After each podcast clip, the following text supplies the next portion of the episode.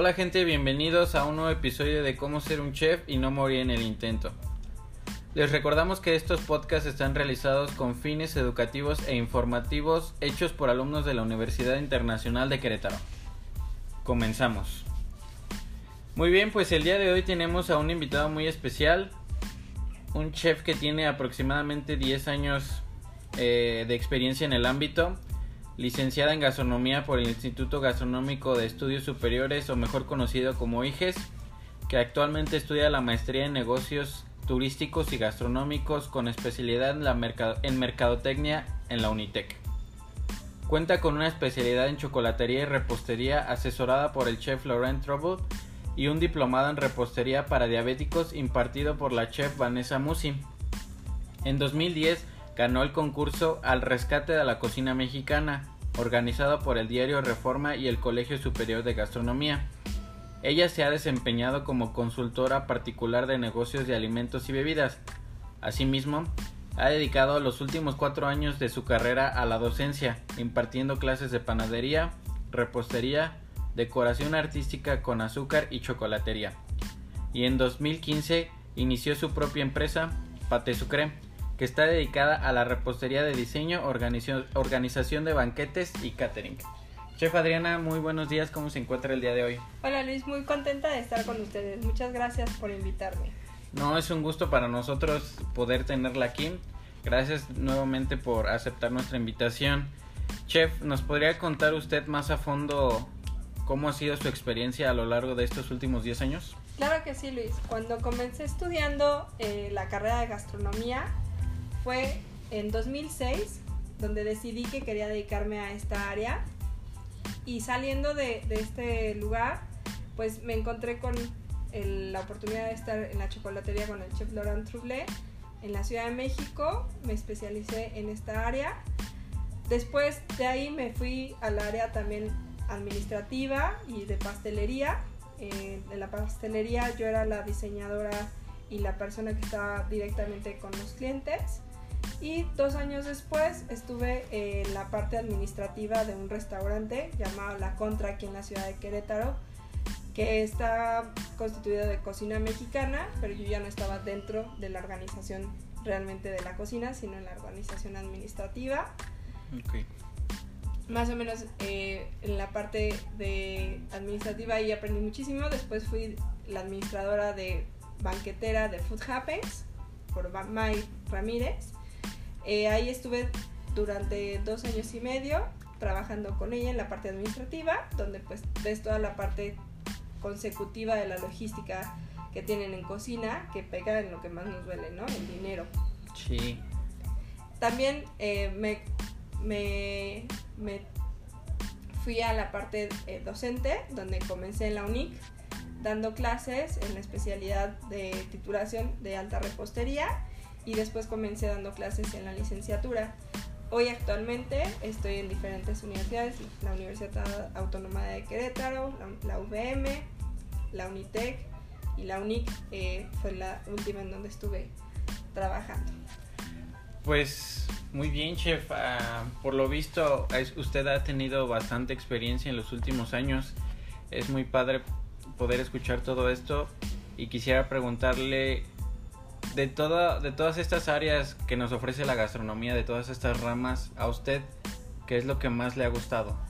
O sea, no, no, perdón. Nosotros sabemos que se dedica a la parte de la repostería y chocolatería, pero más allá de eso, ¿qué es lo que más llama, le ha llamado la atención?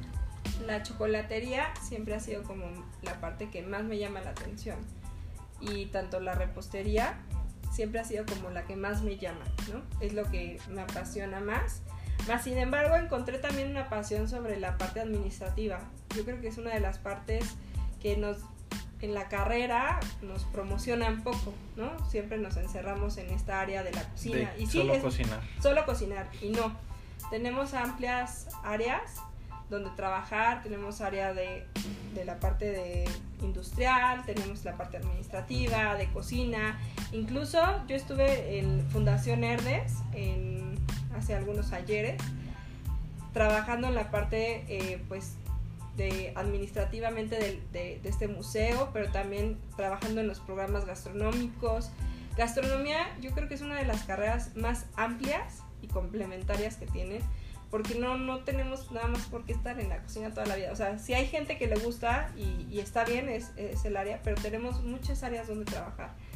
Eh, una de las cosas es que vivimos muchos en los estereotipos, ¿no? Soy chef y tengo que estar todo, y ni siquiera salimos como chefs. Esa, esa palabra se gana, jóvenes.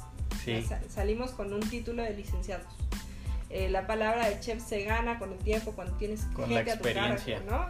Con la experiencia y, y, y, es al final la palabra chef en francés, en la traducción en español es jefe de cocina. Sí. ¿no? Entonces, pues nadie puede salir con este título. Más bien la mercadotecnia, un poco la, estos programas de televisión donde nos publicitan, ¿no? El que soy chef, no, no, no eres chef, no sales con un título de chef. sales con experiencia, o sea, sales con una experiencia para ser licenciado y con el tiempo vas ganándote. y, y, es una experiencia muy básica, no es como que la universidad te proporcione todo, toda la experiencia que necesaria para que te puedas llamar chef. O sea, como bien lo menciona chef, salimos como licenciados, más no como chefs y es una gran diferencia que debemos de marcar y debemos de quitar ese estereotipo de que también de que un chef simplemente puede encargarse a cocinar y cocinar rico, ¿no? Porque es parte de, o sea, no vas a cocinar y vas a cocinar cosas que realmente a la gente no les va a gustar. Entonces, es esa parte, pero bueno. Y bueno, eh, otro punto, ¿cómo le ha ido con su negocio? O sea, ¿qué fue lo que le impulsó? Bueno, pues una parte que me impulsó en este negocio o a poner mi propio negocio es que pues buscar los, o sea, trabajar para alguien más es, es tener el tiempo disponible siempre para alguien más. En esta área tenemos horario como de entrada, pero no de salida. En mi vida personal, pues también me, me pedía eh, pues buscar alternativas en mi vida, ¿no? Si yo quería ver parte de mi vida personal, que era por ejemplo ver crecer a mi hija, pues estando en un negocio, en un restaurante de alguien más, pues no lo iba a poder hacer. Es casi imposible, ¿no? Porque... Hay que sacrificar muchas cosas. Hay mucho que sacrificar. Definitivamente es una carrera donde sacrificas mucho. Yo he dicho siempre que muchas personas podemos sacar la carrera, ¿no?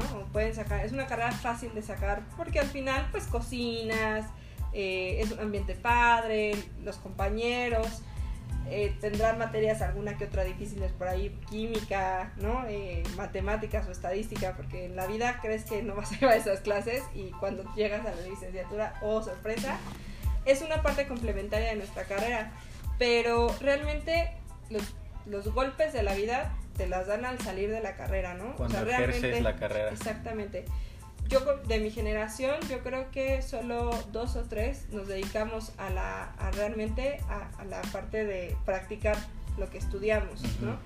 Es una carrera, pues, donde bien mencionan hay sacrificios de fiestas y no tanto mientras están en la carrera, sino después, ¿no? Cuando van a tener trabajo o mayor trabajo es cuando todos descansan, entonces muchas veces se van a perder navidades, fiestas familiares, estar con la familia que se vale, yo, yo los primeros años de mi vida lo sacrifiqué, pero llegó un punto en mi vida en que mi vida personal también pues quería hacer esta parte, que se pudieran combinar, ¿no? Que muchas veces, en muchos de mis maestros escuché que no se podía. Hoy les puedo decir que sí se puede, que tiene otros sacrificios, ¿no? El tener un negocio propio, pues hay veces que hay o hay veces que te toca pues barrer, trapear, hacer de todo, ¿no? Pero desde ahí se empieza y cuando ya lo hiciste una vez, ya no te pesa hacerlo. Sobre todo, trabajar para alguien más es importante tomar experiencia y que tomen experiencia sobre los negocios que no son ustedes. Que aprendan sobre el dinero que no es de ustedes y que aprendan a ver siempre la parte objetiva de los errores que pueden ver en los lugares donde han trabajado y que cuando sea su lugar no los cometan, ¿no? Es, es el aprendizaje yo más grande que saqué de mis prácticas, de donde trabajé, de donde estuve, qué sí debo hacer, qué no debo hacer. Eh, es al final una de las partes más importantes donde van a aprender, donde realmente sus conocimientos de la licenciatura van a pasar rápidamente. Yo recuerdo mucho unas prácticas, mis primeras prácticas profesionales, donde nos llevaron a un X hotel a hacer prácticas y nos decían no utilizar el cuchillo que cortaste la carne con vegetales ¿no? Y hagan de cuenta que lo hacían. Y entonces veía todos mis conocimientos en mi mente, decía todo lo que no debe hacer y todo lo que sí a veces pasa en la realidad, ¿no? Sí. Eh, es muy complicado eh, pensar que uno puede salir y poner su propio negocio. Salgan y aprendan en negocios de alguien más. Cuídenlos también. La gente que te da trabajo te da la confianza de que estés en él. ¿no? Y yo siempre he dicho que si tú haces crecer ese negocio y le va bien a tu jefe, Creces va- con el negocio, o sea, te dan esa oportunidad de crecimiento.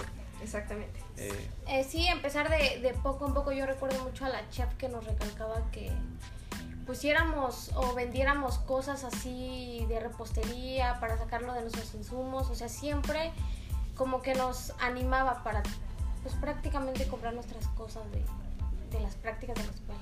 Yo recuerdo, chicos, que cuando a mí siempre me gustó cocinar, ¿no? Mi, mi abuelita desde pequeña me inculcó este, este, este don, yo creo, ¿no?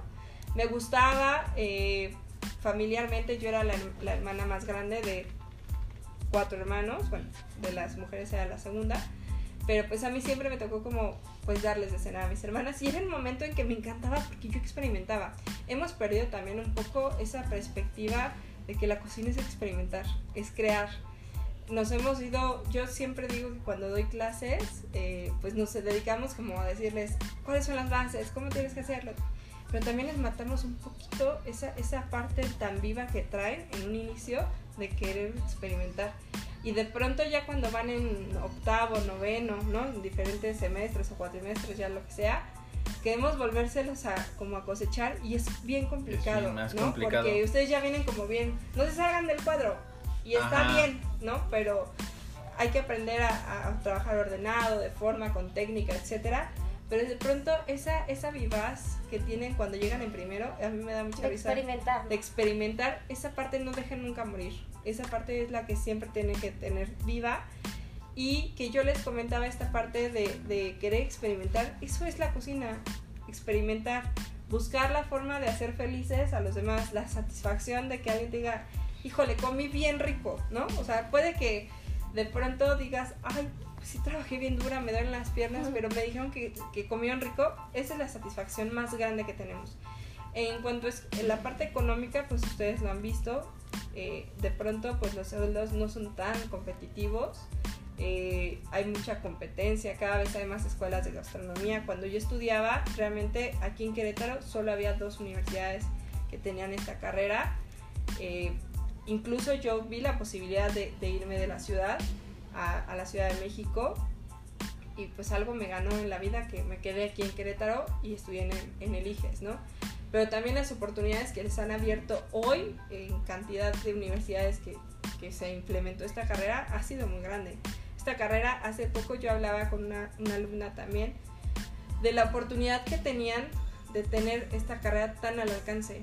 Antes esta carrera era para gente que tenía mucho dinero porque era muy, era muy cara, ¿no? Entonces aprovechen esta parte, experimenten, que no se muera esa chispa que tienen de experimentar, porque de pronto ya salen como muy cansados, muy todo, y, y esa chispa, y sobre todo disfrútenlo, ¿no? Eso es lo que yo les puedo decir, disfrutar Sí. lo que hacen, lo que hagan, si están en la parte administrativa, si están en la parte de cocina, si están en la parte de servicio, ¿no? Luego como que la parte de servicio aquí yo lo veo con mis alumnos, de pronto así de te toca meserear y como que todo el mundo repela, ¿por Todo qué yo no quiero ser se mesero? espantan, ¿no? Sí. Porque sí es, da un es poco de... directo, es el, eh, es el contacto directo al cliente, pero de verdad el mesero, desgraciadamente en México aquí tenemos una idea pues muy Errónea. errónea, de lo que es el, el mesero, ¿no? El mesero decimos que es el chavito que se salió de estudiar un rato para ganar lana, o el, el, el- el mesero del antro que gana un dineral. Sí. O sea, la verdad es que no. En Europa, si ustedes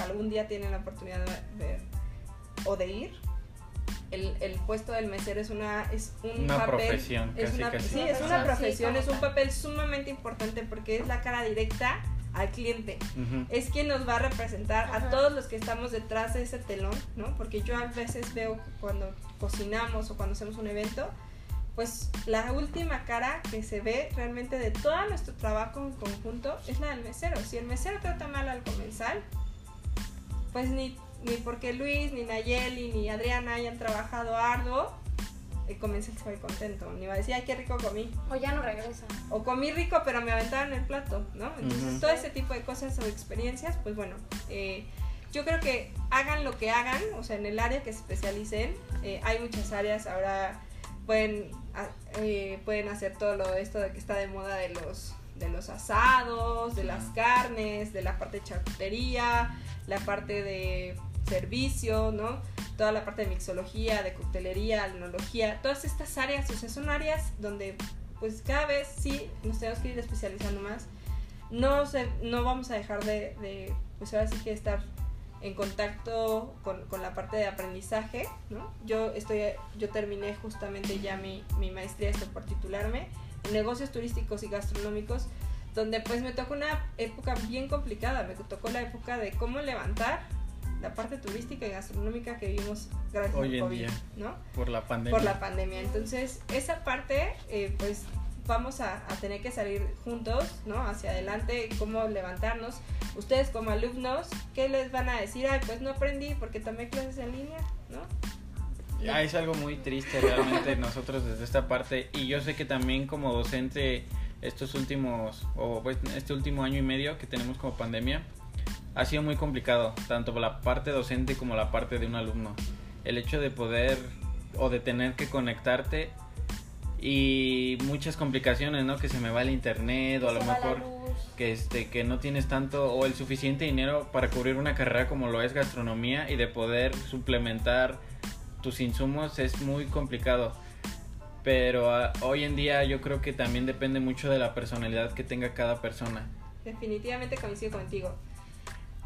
Dicen que querer es poder, muchachos. Exactamente. Entonces, si tú quieres lograr esto y salir de la carrera, pues no vas a llegar a un trabajo y decir, ay, ¿qué crees? No sé, porque me tocó la pandemia, no sé cortar, porque me tocó la pandemia. Sí, no. no. O sea, y hoy estamos en una, en, un una mundo época globalizado tan donde globalizado y virtualizado, muchachos. O sea, ustedes antes eh, ponías quiero coser o pochar, ¿no? Un video y bueno, era como, uy, a ver si encontramos el video de pochar, ¿no? Hoy ponen en YouTube pochar huevo y te salen 500 mil videos de cómo hacerlo. O sea, de verdad, yo entiendo que en estas clases han sido muy autodidactos los alumnos como ustedes, ¿no?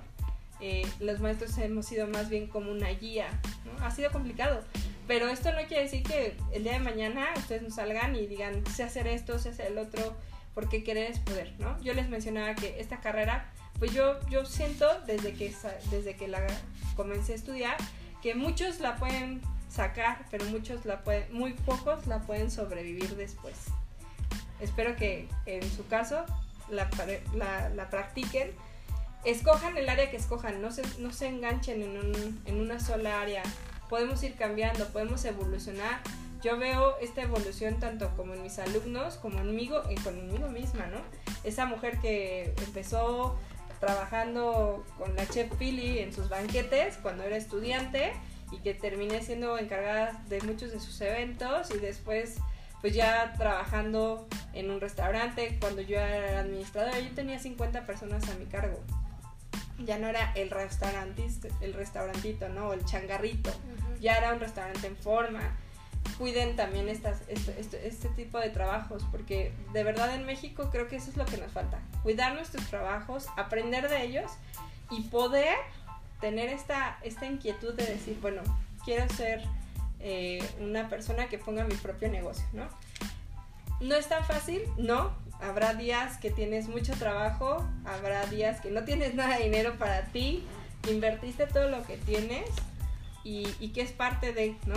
Pero creer en uno mismo es la parte más importante que, que yo veo que, que es importante eh, para ser esta persona tan impulsada y para que ustedes también el día de mañana, después de experimentar, yo siempre les digo, experimenten en cabeza ajena, no en, en negocios ajenos, experimenten, trabajen.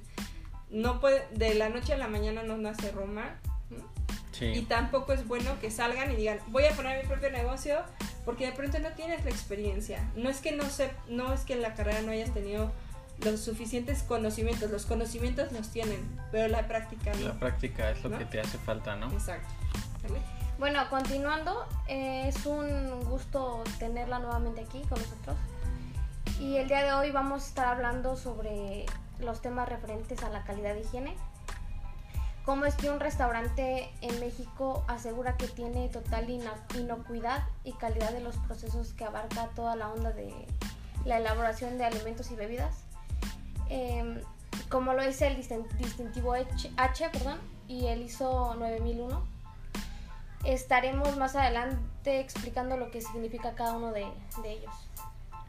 Bueno, comenzando con lo que es este el distintivo H. Eh, eh, bueno, este es un reconocimiento que otorga la Secretaría de, de Turismo a aquellos establecimientos de alimentos y bebidas que cumplen con ciertos parámetros de inocuidad de higiene que lo marca cierta norma mexicana.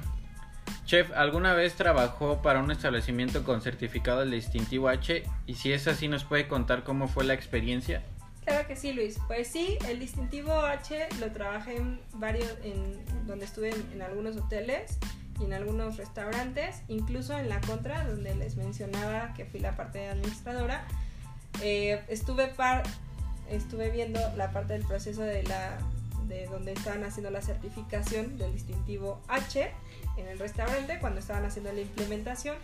No estaba yo dentro del grupo, ¿no? porque yo pertenecía al, grupo administrativo, pero eh, pues esta, esta norma lo que pues en realidad hace es poder realizar eh, formas de cómo realizar el manejo adecuado de los alimentos y las bebidas, que sea inocuo, que tengas todos los procesos eh, de conservación de alimentos, de lavado de manos, todas estas áreas que vamos a ir platicando.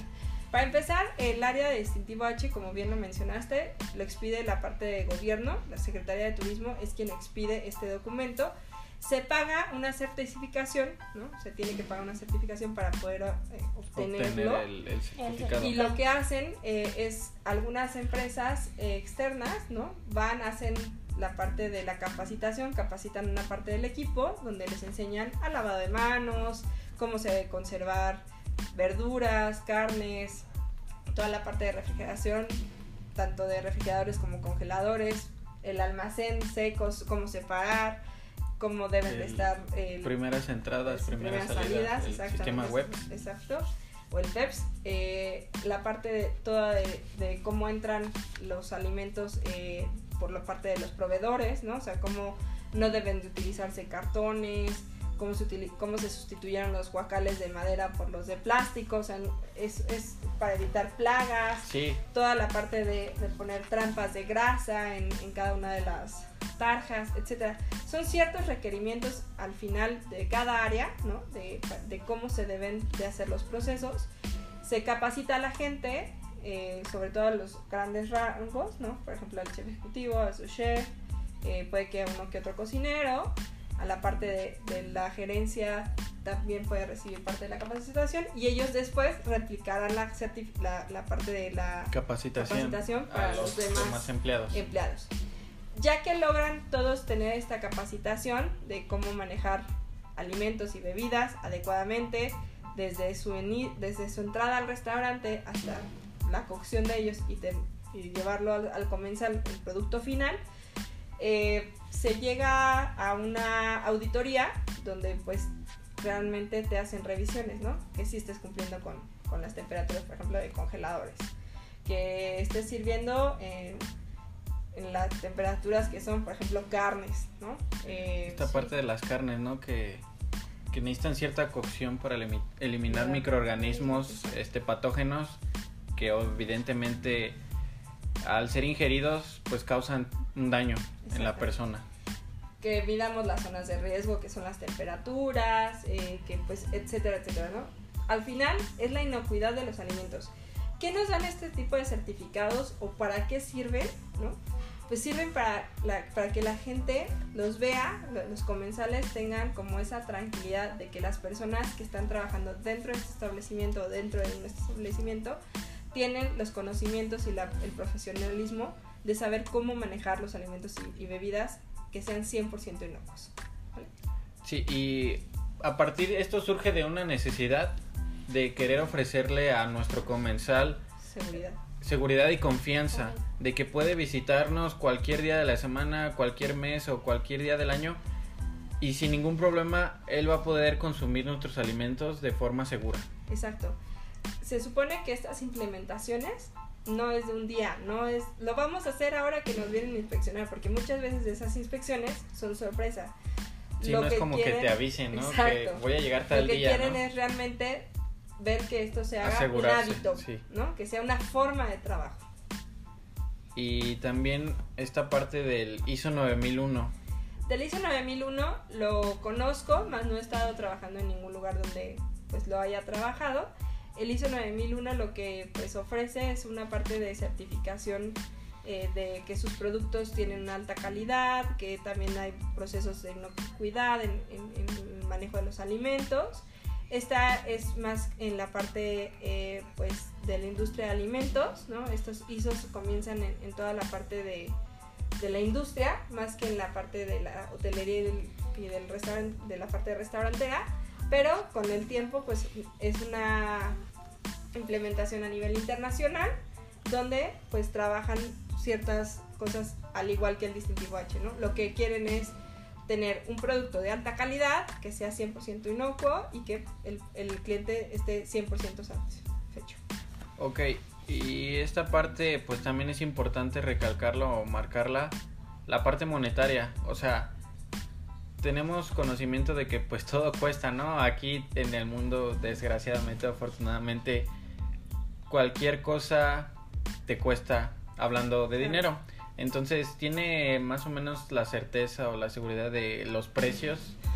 Del distintivo H, eh, en 2013 eh, pagamos una certificación de 50 mil pesos en, en la parte de, de la contra para que pudieran expedirnos el certificado, que incluye, bueno, pues el certificado, el que capaciten a las personas eh, y pues todo el proceso para expedir el, el- el documento de que tú eres distintivo H, ¿no? Del ISO, la verdad lo desconozco, pero pues sí son, es una de las cosas por las que en México muchos establecimientos no lo, no lo obtienen, ¿no? Porque esta certificación cuesta, algo que bien mencionabas. Eh, y hay veces, hay una cosa que puede ser como muy compleja, en, en donde pues a veces hay lugares donde no tienen la capacidad económica tan grande para poder pagar estas certificaciones. Hubo un tiempo donde Secretaría de Turismo sacó un, un programa donde ellos pagaban una parte del distintivo y tú pagabas la otra y así lograron que aquí en Querétaro, en el centro de Querétaro, muchos de los restaurantes que estaban se certificaban tanto en distintivo H como en distintivo M, que es un distintivo de modernización. Bueno, y pasando a otro tema, ¿tiene alguna referencia o conocimiento sobre el tema de las estrellas Michelin que nos pueda compartir? Nunca he ido a un restaurante Michelin, este, pero sí conozco qué son. Eh, al final, pues bueno, en la carrera nos dieron un, speech de qué era, ¿no? Y, eh, con el tiempo he ido pues investigando. ¿Qué son las estrellas Michelin? Al final es un poquito eh, calificar, ¿no? El, tanto cómo se sirve, la creatividad que tiene un restaurante y la calidad que tienen de servicio, ¿no? De, tanto de servir. En realidad en México pues no tenemos ninguna certificación que pertenezca a Michelin, está fuera de nuestra región y, y bueno, sé que comienza eh, en 1900, eh, la, la- 1936 es Sí. cuando comienza hacen el primer tiraje. esta de- parte de, de dar los reconocimientos, ¿no? También que es parte de... Exacto, donde pues buscaban que los viajeros, ¿no? Eh, se, se hace una incrementación en los viajeros en Francia, pudieran tener donde comer, donde dormir, se les daban algunas referencias de cómo cambiar una llanta, etcétera, etcétera. Y esta guía empieza a crecer con el tiempo, ¿no? Y empiezan a tener críticos donde iban a evaluar como, pues, que sirvieran bien, que comieran bien, que cómo era el lugar, el, el ambiente. Y entonces con el tiempo van teniendo una fuerte, flu- eh, una fuerte influencia sobre, sobre la gastronomía. En Francia, acuérdense que la comida es algo sagrado que tienen. Y pues empieza este, esta parte tan importante que le dan a, a las estrellas Michelin. Eh, en México pues no hay estrellas Michelin como tal. Tenemos muchos chefs que han adquirido la, la estrella. Pero pues pueden ser por cuestiones económicas, sociopolíticas, que pues no hayan llegado hasta aquí. ¿no? Sí, a lo mejor la gente se preguntará, pues, tal cual todavía que son las estrellas Michelin. Las estrellas Michelin pues surgen a partir de, de esta empresa pues que varios de ustedes posiblemente reconozcan que son los neumáticos Michelin, que por parte de dos hermanos eh, crearon esta empresa dedicada a la elaboración de, de neumáticos y regalaban una guía a, a, las personas que compraban dichos neumáticos precisamente con esta parte de, de, de, los restaurantes que podían visitar. Pero no fue hasta poco después, como 50 años me parece, que se empezó a dar esta importancia eh, a los restaurantes y, darles el reconocimiento. Actualmente un, restaurante puede contar con no más de tres estrellas que significa pues lo más increíble, ¿no? Lo más wow, lo más nice. De acuerdo a las estrellas Michelin, posteriormente o anteriormente son dos y, una estrella Michelin. Que pues ya el hecho de contar con una estrella Michelin, pues ya tienes un reconocimiento como un restaurante que vale la pena visitar. Claro, como lo categoría, categorizan, es una, una estrella, es un restaurante muy bueno en su categoría con dos estrellas es calidad de primera clase en su tipo y la tercera estrella es la cocina excepcional, ¿no? Eh, las estrellas Michelin no nada más se miden la parte eh, de cocina, o sea, de comida, ¿no? Sino miden quién es el chef, qué tanta personalidad tiene el chef, cómo trabaja su equipo, cómo trabaja incluyendo el servicio. Eh, hay varios videos en YouTube que pudieran ver en donde ven toda la parte de, de cómo se trabajan con estrellas Michelin hay, hay muchas cosas en pro, otras en contra de, de, las estrellas Michelin. Hay gente que está muy a favor de, de estas calificaciones. Eh, hay gente que está en contra. Hay muchos chefs que se han suicidado por, por la presión de, ejercer, de que tienen al ejercer un, restaurante con estrellas Michelin. Busquen en internet. Hay, chefs que han decidido declinar incluso a las estrellas Michelin por no tener esta presión. Eh, había uno, que no recuerdo en este momento su nombre específico, pero decía que él había declinado a la estrella Michelin porque se le había olvidado que era el gusto por cocinar. Se los dejo en la mesa, ¿no? Es algo sí. muy político, ¿no? Hay mucha... De mucho debate. De, debate. Eh, mucha gente puede, puede creer que es lo mejor, mucha otra gente que estamos a lo mejor del otro lado, pues no podemos a veces medir siempre eh, la cuestión en estrellas. Sí, sí hay lugares aquí en México, yo estoy segura que hay muchísimos lugares que podrían tener esta categorización duda, de estrellas ¿no? Michelin. Sin embargo, por cuestiones, pues como les digo, ¿no? Hasta políticas, socioeconómicas, que no lo están, eh, no tardan mucho yo creo que en llegar. La verdad es que hay muchos, hay muchos periódicos gastronómicos que dicen que no, no tardan más que en cinco años ya en, en estar aquí. Eso pues será cuestión del tiempo y de ver si llegan, ¿no? Por lo tanto, yo creo que todos como gastrónomos tenemos eh, pues el compromiso de que si hacemos las cosas hacerlas bien, ¿no? Sí. Si yo voy a servir un banquete, si yo voy a y yo le prometí al cliente tener los mejores insumos, la mejor calidad, cumplirlo. No prometan algo que no puedan cumplir. Esa es la regla básica. Y en cuanto, ¿usted qué opina ¿A usted le favorecería que existan aquí en México las estrellas Michelin? ¿Y por qué sí y por qué no? Pues la verdad es que no creo, voy a decir, porque en la parte de repostería no, no están tan destacadas, en la alta repostería no, no están aquí tan, en México. Aquí en México tan reconocidas. Eh, en, incluso en Europa, o sea, están mucho más dirigidas a restaurantes, a hoteles, no tanto como a la parte de, de reposterías, ¿no? Como algo más especializado, Exacto. ¿no? Exacto. Eh, a mí no me beneficiaría, realmente creo que no. A lo mejor sí subiría mucho el nivel de la gastronomía en, el, en cuanto a nivel nacional, pero también haría muy inaccesible, porque seamos conscientes que un restaurante que contiene una estrella Michelin, ¿cuánto cuesta? Si hoy simplemente ir a, a, A a Puyol. Puyol cuesta Sí. 3 mil pesos un menú, ¿no? ¿Cuánto costaría si, por ejemplo, Puyol obtuviera ya una estrella? O sea, ¿cuántas Tan solo personas, una, ¿no? Tan No, solo- dos. ¿Cuántas personas podrían realmente accesar a ellas, no? Eh, yo creo que mientras nosotros realmente tengamos compromisos éticos y valores y que lo hagamos, no necesitamos realmente estrellas o Un reconocimiento como la guía Michelin. ¿no? Yo creo que necesitamos reconocer valores. Estamos en una época en donde los valores no Son sé muy si se han escasos. perdido Sí. o si se han priorizado de, de diferente forma, Ujú. ¿no? Eh, a veces los jóvenes, lo veo con mis alumnos, están desganados, tienen poca esperanza. Eh, pero yo creo que si salimos de esta de- de- del COVID, ahí tenemos mucha esperanza y tenemos que salir muy adelante y ser como esta parte de decir, bueno, no somos invencibles, ¿no? El- la parte humana, eh, no somos invencibles como especie. Ya nos dimos cuenta que desgraciadamente muchos hemos perdido familia y a recordar que somos parte de la naturaleza, no somos los mandatos de la naturaleza, ¿no? O sea, no mandamos sobre la naturaleza. Sí. Eh, yo creo que eso, volver a confiar en, en- en lo que hacemos, en que nos gusta hacerlo, porque hemos perdido eso. Cree en nosotros. Cree en nosotros. Pues sí, a lo que nos compete, ¿no? Que es el sector gastronómico y turístico.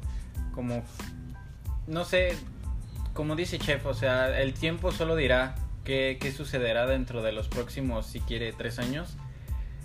Pero tenemos esa responsabilidad de rescatar esto a lo que nos dedicamos y poder ofrecer nuevas propuestas, innovar en cuanto a esto y pues nada, ver qué pasa.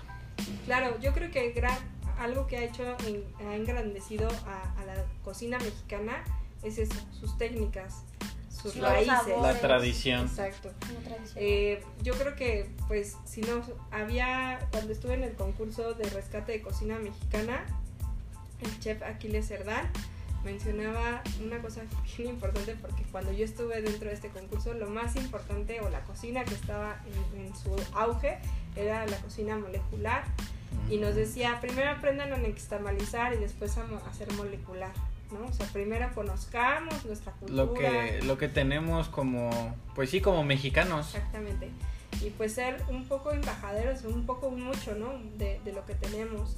Rescatar la cocina desde nuestras casas, muchachos. ¿Cuántas veces eh, la abuelita se nos muere y se nos mueren todas sus recetas y se nos van todo- toda la parte, ¿no?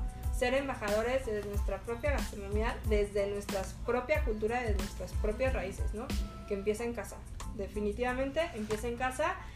Eh, los invito a que pues más adelante ustedes también se pongan a prueba en un concurso donde puedan explorar parte y donde también explota su creatividad, parte Sí. de, de lo que son, ¿no? Porque al final somos artistas y hacemos parte de lo que sentimos. Cuando sentimos un poquito de odio, pues no nos salen las cosas tan bien, ¿no? Cuando Sí. sentimos un poco de Lo alegría, plasmamos en el platillo. Exacto, ¿no? Puede sonar choteado, pero como la, como la película de Como va para chocolate, ¿no? Las Oh, sí. emociones están en nuestros influyen platillos. mucho en toda esta parte, ¿no? También estaría interesante más adelante hablar sobre esto de las creencias en cocina, ¿no? Por ejemplo, cuando la salsa te sale muy picosa, Que estabas que, enojado. que es lo más clásico, ¿no? Que te dicen, ay, estabas enojado, ¿no? Ese, ese tipo de cosas estaría interesante. Pero bueno, ¿algo más que le gustaría agregar, chef? Nada más agradecerles por haberme invitado a esta amena plática y que pues regresen para poder continuar. Gracias chicos. No, muchas gracias a usted, chef. Este, le agradecemos mucho el aporte que nos está dando. Y les dejamos en la descripción su página de Instagram para que la sigan. Tiene muy buen contenido y para que de igual manera la contacten si es que necesitan algún tipo de servicio de banquete o algún postre. Muchas gracias Luis, gracias Nayeli. que Gracias a usted, maestra. Nos vemos en el siguiente episodio.